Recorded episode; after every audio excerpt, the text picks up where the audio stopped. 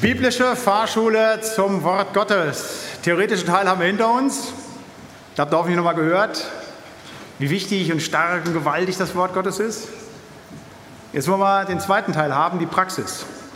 Und ich möchte versuchen, euch nochmal so ein paar Tipps zu geben, was man machen kann, damit das Wort Gottes bei euch weiteren Raum findet. Das hat zu tun mit einem Hinweis, äh, den Gott uns selber gibt. Kolosser 3, Vers 16 heißt, lasset das Wort Christi reichlich unter euch wohnen. Wenn das alles stimmt, was wir eben im theoretischen Teil gehört haben, Gott selber ist das Wort. Da liegt der Zugang zu Jesus Christus, da kriegen wir die Glaubensstärkung. Ja, ist nur die Frage, wie können wir denn mehr Wort Gottes in unser Leben hineinbekommen? Lasset das Wort Christi reichlich wohnen unter euch. Und ich möchte euch jetzt in diesem zweiten Teil, der ist nicht ganz so lang wie der erste Teil, keine Angst, auch wieder in acht Punkten zeigen, wie das praktisch funktionieren kann wie ihr stärker das Wort Gottes bei euch wohnen lassen könnt. Ich nenne das mal so acht Trampelpfade zu Gott hin, zu seinem Wort. Ich möchte erstens sprechen über den intellektuellen Weg, den zweitens den beziehungsorientierten Weg, drittens den aktionsorientierten Weg, viertens den kontemplativen Weg, fünftens den repetierenden Weg, sechstens über den katechetischen Weg, siebtens über den anbetungsorientierten Weg und achtens über den missionarischen Weg. Einfach nur so als Idee für euch zu sagen, was könnt ihr vielleicht noch zusätzlich tun, um das Wort Gottes reichlicher bei euch wohnen zu lassen. Das erste ist der intellektuelle Weg. Ich denke, den kennen die meisten von euch. Übrigens alles Wege, die nicht von mir sind, sondern die in der Schrift so beschrieben sind. Das sind Hinweise, die die Bibel uns sagt. Wir lesen Psalm 1 und 2. Wohl dem, der nicht wandelt im Rat der Gottlosen, noch tritt auf dem Weg der Sünder, noch sitzt, wo die Spötter sitzen, sondern hat Lust am Gesetz des Herrn und sinnt über seinem Gesetz Tag und Nacht. Also das ist im Prinzip der intellektuelle Weg. Du nimmst die Bibel, du hast deine stille Zeit und liest in der Bibel. Das machen ganz viele, Gott sei Dank. Das gehört von gestandenen Christen mit dazu. Meine permanent wiederholende Empfehlung, die ich immer wieder in jeder zweiten Predigt sage, lest mindestens ein Kapitel Altes Testament und ein Kapitel Neues Testament jeden Tag. Drunter es nicht, alles andere ist Mangelversorgung. Das ist auch der klassisch reformiert-protestantische Weg, zu sagen, ich nehme die Bibel und lese sie und lasse dadurch das Wort Gottes bei mir wohnen. Dazu möchte ich aber noch mal so ein paar Tipps geben, weil ich aus der Erfahrung bei mir selber, aber auch in der Begleitung von Geschwistern weiß, was manchmal so passiert. Ja, manchmal schläft man so ein, manchmal weiß man nicht so recht, welche Texte soll ich denn lesen. Wir beginnen jetzt ein neues Kirchenjahr. Wer möchte, bei uns in der Gemeinde haben wir vor einigen Jahren mal einen Bibelleseplan gemacht, in einem Jahr durch die Bibel. Das sind jeden Tag dann drei Kapitel, könnt ihr euch gerne runterladen. Es gibt viele andere Bibellesepläne. Nehmt euch einen externen Bibelleseplan, dass ihr wisst, was ihr zu lesen habt. Nicht, dass ihr da selber rumstochert, sondern guckt, dass ihr auch die Fülle der biblischen Texte, nicht, dass man immer nur Römerbrief und Prediger liest, sondern dass ihr wirklich die ganze Bibel als Ganzes vor Augen habt und sie lest. Wichtig, nächster Tipp für diesen intellektuellen Weg. Ich habe eben von den guten Übersetzungen gesprochen. Bitte, nicht Hoffnung für alle, gute Nachricht oder sonst irgendetwas, sondern die guten Übersetzungen. Und da mal einen ganz kleinen Tipp, die Menge 2020. Das ist eine ganz neue Übersetzung, ganz nah am Urtext, fantastisch. Habe ich jetzt auch nochmal angefangen, neu zu lesen. Ich lese normalerweise immer Luther 84. Vieles schleift sich da ein ruhig mal eine andere Übersetzung gebrauchen für eine gewisse Zeit. Ich habe heute mit einem Bruder hier trainiert, hier im Studio, und ich trainiere mal immer dasselbe, dann ist der Reiz am Muskel nicht ganz so groß, dann haben wir eine Übung gemacht, die mache ich sonst nicht, oh, sofort habe ich gemerkt, richtig Schwürung auf der Muskulatur halt. Ne? Und genauso ist es beim Bibellesen, wenn du auch mal hingehst und sagst, ich nehme einen anderen Text, dann merkst du auf einmal eine ganz neue Ansprache als diese alten Dinge, die dir zum Teil über Generationen, über, über Jahrzehnte dann einfach vertraut sind. Nehmt ruhig mal einen anderen Text. Und einen anderen Tipp zu diesem intellektuellen Weg, wenn ihr einen Text lest, schreibt euch die drei wichtigsten Dinge raus, die ihr in einem Kapitel gelesen habt. Mehr muss es nicht sein. Es gibt manchmal Kapitel, da könntest du 200 Dinge rausschreiben. Aber schreibt euch nur mal drei Dinge raus und das nehmt dann mit. Auf einen kleinen Zettel draufschreiben, ich habe jetzt gelesen im Psalm 34 die drei Punkte. Und dann wie gesagt, wenn ihr das beendet habt, nehmt ihr den Zettel mit und denkt da nochmal am Tag drüber nach, dass ihr wirklich dann drüber sinnt, Tag und Nacht, dass man das eben nicht nur auf diese, ich sage jetzt mal 15 Minuten stille Zeit begrenzen lässt, sondern dass das Wort Gottes mit einem geht. Das ist das Erste, was man machen kann, der intellektuelle Weg. Wie gesagt, das kennen die meisten von euch, stille Zeit zu haben, Bibel zu lesen. Ganz wichtig, das Zentrale. Es gibt einen zweiten Weg, den beziehungsorientierten Weg, wie es gelingen kann, dass wir Wort Gottes stärker in unser Leben hineinnehmen dass ich nicht alleine stille Zeit habe, sondern dass ich mit einem anderen zusammen bin und mich mit ihm austausche. Lesen wir Apostelgeschichte 8. Da lief Philippus hin und hörte, dass er den Propheten Jesaja las und fragte: Verstehst du auch, was du liest?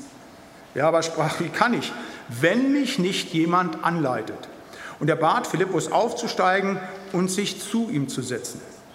Gerade die Geschwister, die jung im Glauben sind, die angefangen haben mit dem Glauben, die brauchen ganz wichtig einen Mentor, eine Mentorin, einen Glaubensbruder, eine Glaubensschwester, die gestanden ist, die Dinge erklärt. Denn so einfach ist das hier alles nicht unter Umständen zu verstehen. Gott erklärt jedem, was Sache ist, aber manche Dinge, da hängt man dran, da fehlen die Zusammenhänge, gerade wenn man anfängt. Und da braucht man einen Bruder, eine Schwester, die einen begleiten. Aber auch wenn man gestandener Christ ist, das ist sowas Auferbauendes, wenn man so eine Zweierschaft hat. Das ist was ganz Gesegnetes, wenn man sagt, ich habe einen Bruder und eine Schwester, das muss jetzt nicht jeden Tag sein, aber wir lesen einmal in der Woche Bibel zusammen und tauschen uns aus.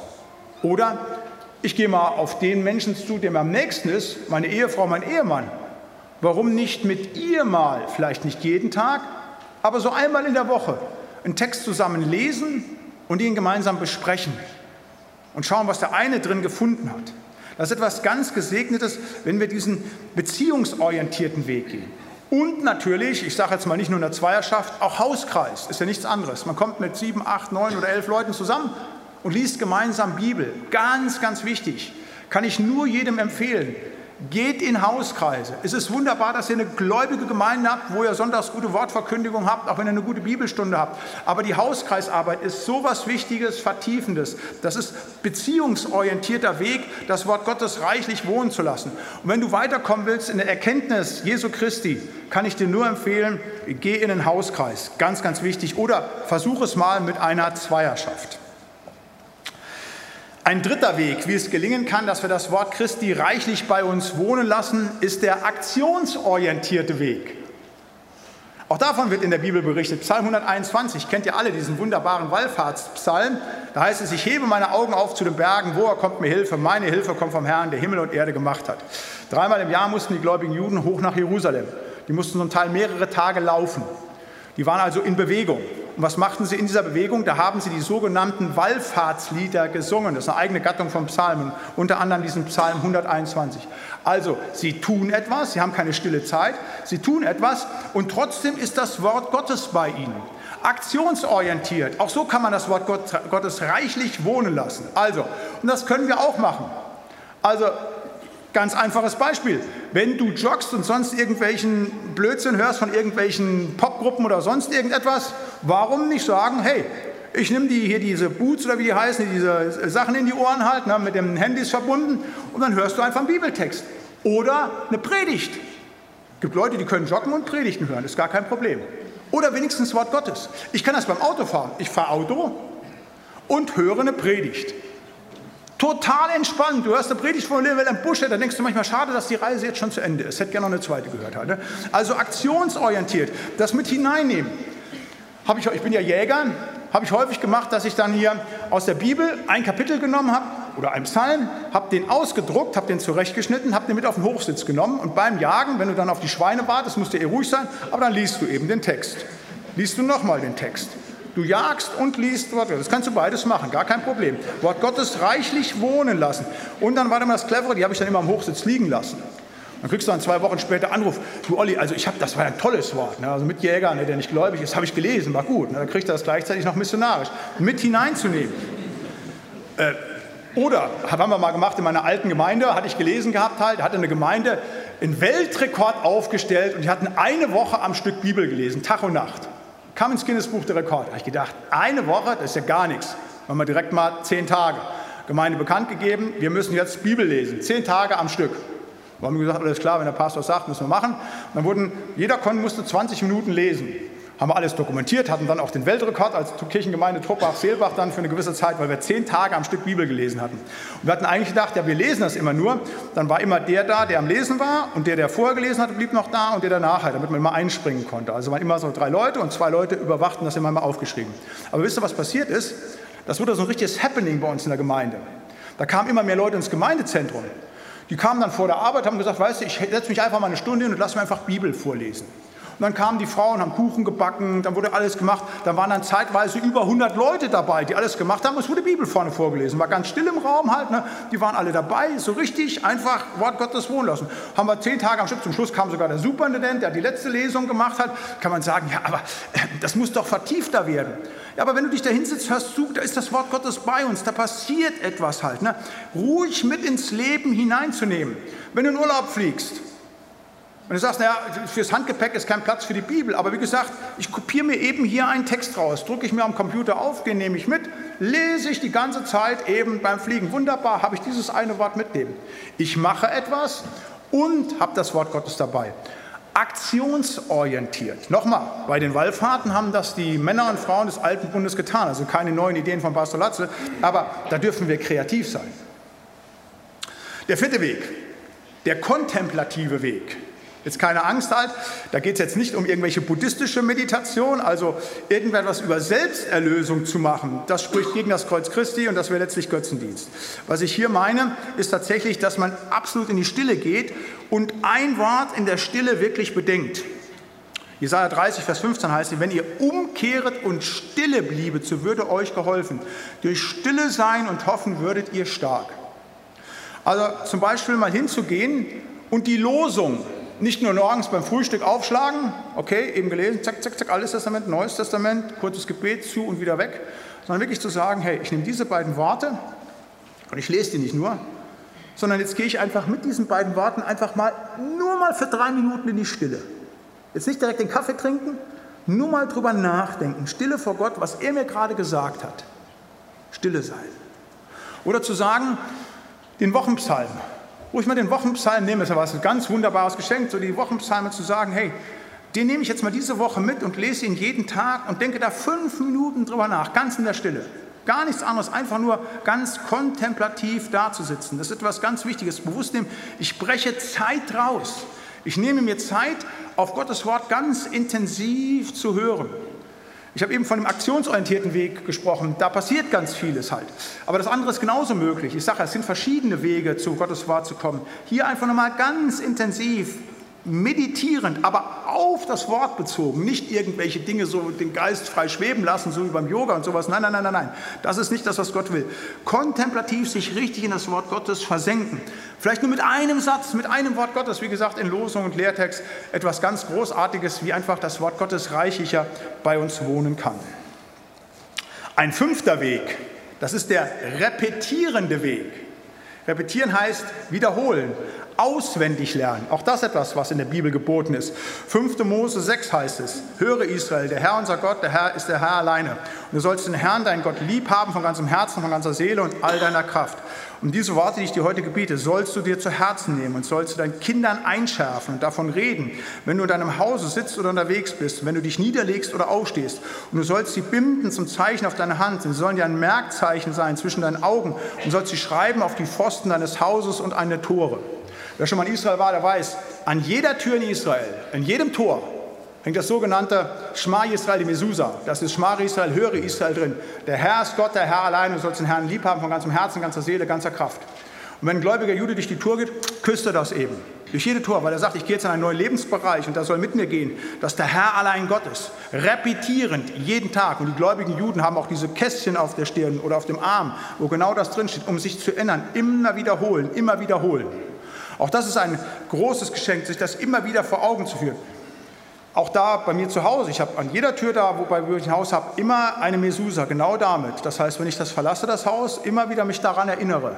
Der Herr ist Gott, der Herr alleine. Das ist ein Bibelwort, etwas ganz Wichtiges. Das ist das erste und wichtigste Gebot, wie Jesus sagt. Du sollst Gott, den Herrn lieben von ganzem Herzen, ganzer Seele und ganzer Kraft. Aber nicht nur repetieren dieses eine, sondern auch die biblischen Worte. Lernt biblische Texte auswendig. Das ist so wichtig. Ich hoffe, in eurem Konfirmandenunterricht, in euer, wenn die Jugend unterrichtet wird, im biblischen Unterricht, wird noch richtig viel gelernt. Psalm 23, Psalm 1, Psalm 121, Psalm 103. Die Ich Bin-Worte Jesu am Kreuz, die wir gestern gehört haben. Äh, die, die, die Kreuze, Kreuzesworte, die Ich Bin-Worte Jesu Christi. Den Philippa-Hymnus. Alles auswendig lernen. Das ist so wichtig. Glaubt mir, es gibt Situationen, da haben wir das Wort nicht. Da sind wir froh und dankbar für jedes Wort Gottes. Ich habe früher mit Soldaten gesprochen, die in russischer Kriegsgefangenschaft als erstes die Bibeln abgenommen bekommen haben. Dann sind sie hingegangen, haben das alles aufgeschrieben, was sie noch auswendig wussten. Wir waren dankbar um jeden, der kam, neu in die Gefangenschaft, dann nochmal einen Psalm zu bringen hatte, damit sie stärken konnte. Die hatten nur das, was sie im Kopf hatten. Da sagte er, in Kriegsgefangenschaft kommen wir nicht mehr. Ich habe mit einem Bruder gesprochen, der war ins Koma gefallen. Der konnte selber nachdenken, konnte alles mitbekommen. Der war in so einem Wachkoma und der hatte nichts. Da kam auch niemand, der ihm was sagte. Außerdem, was er, das hat er mir dann erzählt, auswendig konnte, das hat er jeden Tag hoch und runter, hoch und runter. Bitte lernt Texte auswendig, da passiert ganz vieles mit. Mal so ein Tipp, wenn ihr die Luther 84, könnt ihr im Internet gucken, nehmt, da werden ja so vermeintlich wichtige Stellen fett gedruckt. Geht mal in den Römerbrief rein, da sind etwa 40 Schriftstellen, die sind fett gedruckt, lernt die mal auswendig. Was ihr da für einen theologischen Benefit habt, das ist gigantisch. Auswendig lernen. Wir haben jetzt mal bei uns in der Gemeinde so eine gemeinsame Aktion auch gemacht. Da habe ich die vermeintlich aus meiner Sicht 100 wichtigsten Bibelverse, kann man darüber streiten, ob es dann waren, genommen und haben diese 100 Verse, jeweils jede Gemeindebriefaufgabe, immer 10 Stück, dass die Gemeinde die auswendig gelernt hat. Immer haben die Leute gesagt, Mensch, das habe ich ja gar nicht gewusst und was dafür ein Segen drin. Ich kannte zwar das Wort, aber wenn man sich richtig beschäftigt, da war dann immer so für drei Monate 10 Bibelverse zum Auswendigen. Dann kamen wieder 10 Bibelverse. Da liegt ganz viel Segen drin, wirklich das Wort Gottes auch auswendig zu lernen, der repetierende Weg. Ein sechstes, der katechetische Weg. Neige deine Ohren zu meiner Lehre, heißt es in Sprüche 5, Vers 1. In der Bibelstunde oder in einer Veranstaltung wie heute Abend, ganz genauso. Nicht zu Hause Fernsehen gucken, irgendwelche Fußballspiele oder irgendwelche Krimis, die kein Mensch interessieren, sondern sich wirklich mit biblischer Lehre beschäftigen. Dass man hingeht und sagt, okay, da wo Bibel erklärt wird, da lasse ich das Wort Gottes bei mir wohnen. Und jetzt mal ein Tipp, der ein bisschen gewagt ist, aber das denken die Leute immer, der gar nicht so schwierig ist. Warum nicht hingehen, ganz tief in die Lehre einsteigen und Hebräisch lernen oder Griechisch? Hebräisch ist ein bisschen einfacher als Griechisch. Wenn man nicht Latein hat, ist Griechisch ein bisschen schwierig, aber äh, Hebräisch lernen. Das Alte Testament ist auf Hebräisch geschrieben, das Neue auf Griechisch. Das schaffe ich ja nie, das schaffe ich ja nie. Wenn ich sehe, was Leute in ihren Gärten anliegen, was die für Häuser bauen, was die in den Sport investieren, wie viele Stunden Zeit da reinfließen, da weiß ich, binnen Jahresfrist können die alle Hebräisch lernen. Und wenn du den Urtext lesen kannst, kannst du viel tiefer ins Wort Gottes einsteigen. Das kann man Leuten schwer verständlich machen. Ich erkläre dann immer im Griechischen zum Beispiel, ist es so, da haben wir nicht nur aktiv und passiv, sondern Medium. Sagen ja, was ist denn Medium? Ja, kannst du nicht ausdrücken sprachlich. Das musst du im Griechischen verstanden haben. Ich schlage oder werde geschlagen, gibt es im Deutschen, aber keine mediale Form. Und wenn dann drin steht, Christus ist auferstanden, mediale Form, wie willst du das verstehen? Wie willst du das übersetzen auf eben aktiv oder, also steht nun mal dann medial da. Also da mache ich euch Mut. Geht hin, lernt die alten Sprachen. Das ist das, was die Reformatoren gesagt haben. Zurück zur Quelle. Jede Übersetzung ist nur eine Hilfsgestalt. Fragen die Leute ja immer wieder in der Gemeinde, ja, was ist denn die richtige Übersetzung? Das Beste ist, ihr lest den Urtext, weil man kann nicht wie Englisch und Deutsch, das kannst du miteinander übersetzen. Sage ich immer, das eine ist wie ein VW Golf, ein Opel Corsa, das ist sehr ähnlich. Englisch und Deutsch kannst du als Sprache miteinander vergleichen. Aber Hebräisch ist eine 3000 Jahre alte äh, Jäger- und Landwirtensprache. Die ist wie, ich sag mal, ein Motorrad von 1920 im Vergleich zu einem Audi Q8 hier äh, aus 2021. Das sind beides Fahrzeuge, aber die kannst du kaum miteinander vergleichen. Deshalb ist es so wichtig, beschäftigt euch damit. Wenn ihr wirklich das Wort Gottes reichlich wohnen lassen könnt, gibt es nichts Besseres, als wirklich tief einzutauchen und sich selber zu lernen, indem man wirklich die Sprachen lernt. Ein siebtes, wie man das Wort Gottes wohnen lassen kann. Ich war ja eben so ein bisschen kritisch mit den Liedern, wo ich nochmal gesagt habe, man muss unterscheiden zwischen, bei den fundamentaltheologischen Dingen, zwischen den kerygmatischen und doxologischen Elementen. Aber es gibt auch einen anbetungsorientierten Weg, wie man mit Liedern wirklich Wort Gottes bei sich wohnen lassen kann. 149 heißt es im Psalm, Singt dem Herrn ein neues Lied. Die Gemeinde der Heiligen soll ihn loben. Israel freue sich seines Schöpfers. Die Kinder Zions seien fröhlich über den König. Sie sollen loben seinen Namen. Im Reigen mit Pauken und Hafen sollen sie ihm spielen. Nun aber, wir haben ein Gesangbuch. Und dieses Gesangbuch ist nicht von Menschen geschrieben. Menschen haben es geschrieben, aber im Geist Gottes. Das ist das Buch der Psalmen. Wir singen so viele Lieder, wunderbare Lieder zur Ehre Gottes. Aber wenn wir Lieder singen wollen, wo Gott auch spricht, dann müssen wir die Psalmen singen. Das ist eine Tradition, die wir leider, leider, leider in Deutschland in allen Gemeinden so gut wie vergessen haben. In manchen altreformierten Gemeinden ist das noch so, aber in den meisten protestantischen Gemeinden, katholischen Gemeinden spielt das keine Rolle mehr. Die Psalmen sind die Lieder, die Gott uns gegeben hat. Und das ist dann Wort Gottes. Und da gibt es Vertonungen, wo genau der Psalm 23 vertont ist, wo genau der Psalm 46 vertont ist. Wo man sagt, das ist genau der Punkt. Da möchte ich euch Mut machen, wirklich dann die Psalmen zu singen. Das ist das Buch, was auch im Neuen Testament aus dem Alten am meisten zitiert wird. An über 104 Stellen wird das halt zitiert, wo eben immer wieder Wort Gottes zum Tragen kommt. Und da möchte ich euch Mut machen, auch als Sänger, wenn ihr keine vernünftigen Lieder, die modern sind, findet, dann nehmt genau die Psalmen, genau wie sie in den Übersetzungen stehen, und bringt sie in die Form und singt die Psalmen um das Wort Gottes noch reichlicher zu wohnen zu lassen. Nicht nur bei den verkündigten Elementen im Gottesdienst, sondern dass die doxologischen Elemente, wo wir Gott mit loben, wenn wir so einen Psalm singen, gleichzeitig auch zu einem verkündigten Element wird. Die Psalmen zu singen, gibt auch gute Psalmliederbücher, wenn ihr zum Beispiel Matthias Jorissen, das ist dieses äh, alte Psalmbuch, auch da kann man das singen, das ist ein bisschen altbacken. Da sagt man, ach, da zieht man ja niemanden mehr äh, irgendwie hinterm Herd weg, wenn man diese Lieder singt. Ich bin häufig in Holland bei reformierten Gemeinden, altreformierten Gemeinden. Und die singen zum Teil nur noch die Psalmen. Das ist in Holland so eine alte Tradition. Nur die Psalmen, wie sie drinstehen. Keine anderen Lieder. Das ist für die Brüder knallhart klar. Das ist dann, wie gesagt, schon Abfall, wenn du was anderes singst, weil gesagt, wir haben nur dieses eine Liederbuch und das ist eben das heilige Liederbuch, die Psalmen. Und wer das einmal miterlebt hat in einer reformierten Gemeinde, die sind zum Teil sehr groß. Ich bin in meiner Gemeinde gewesen, da waren 4000 Brüder.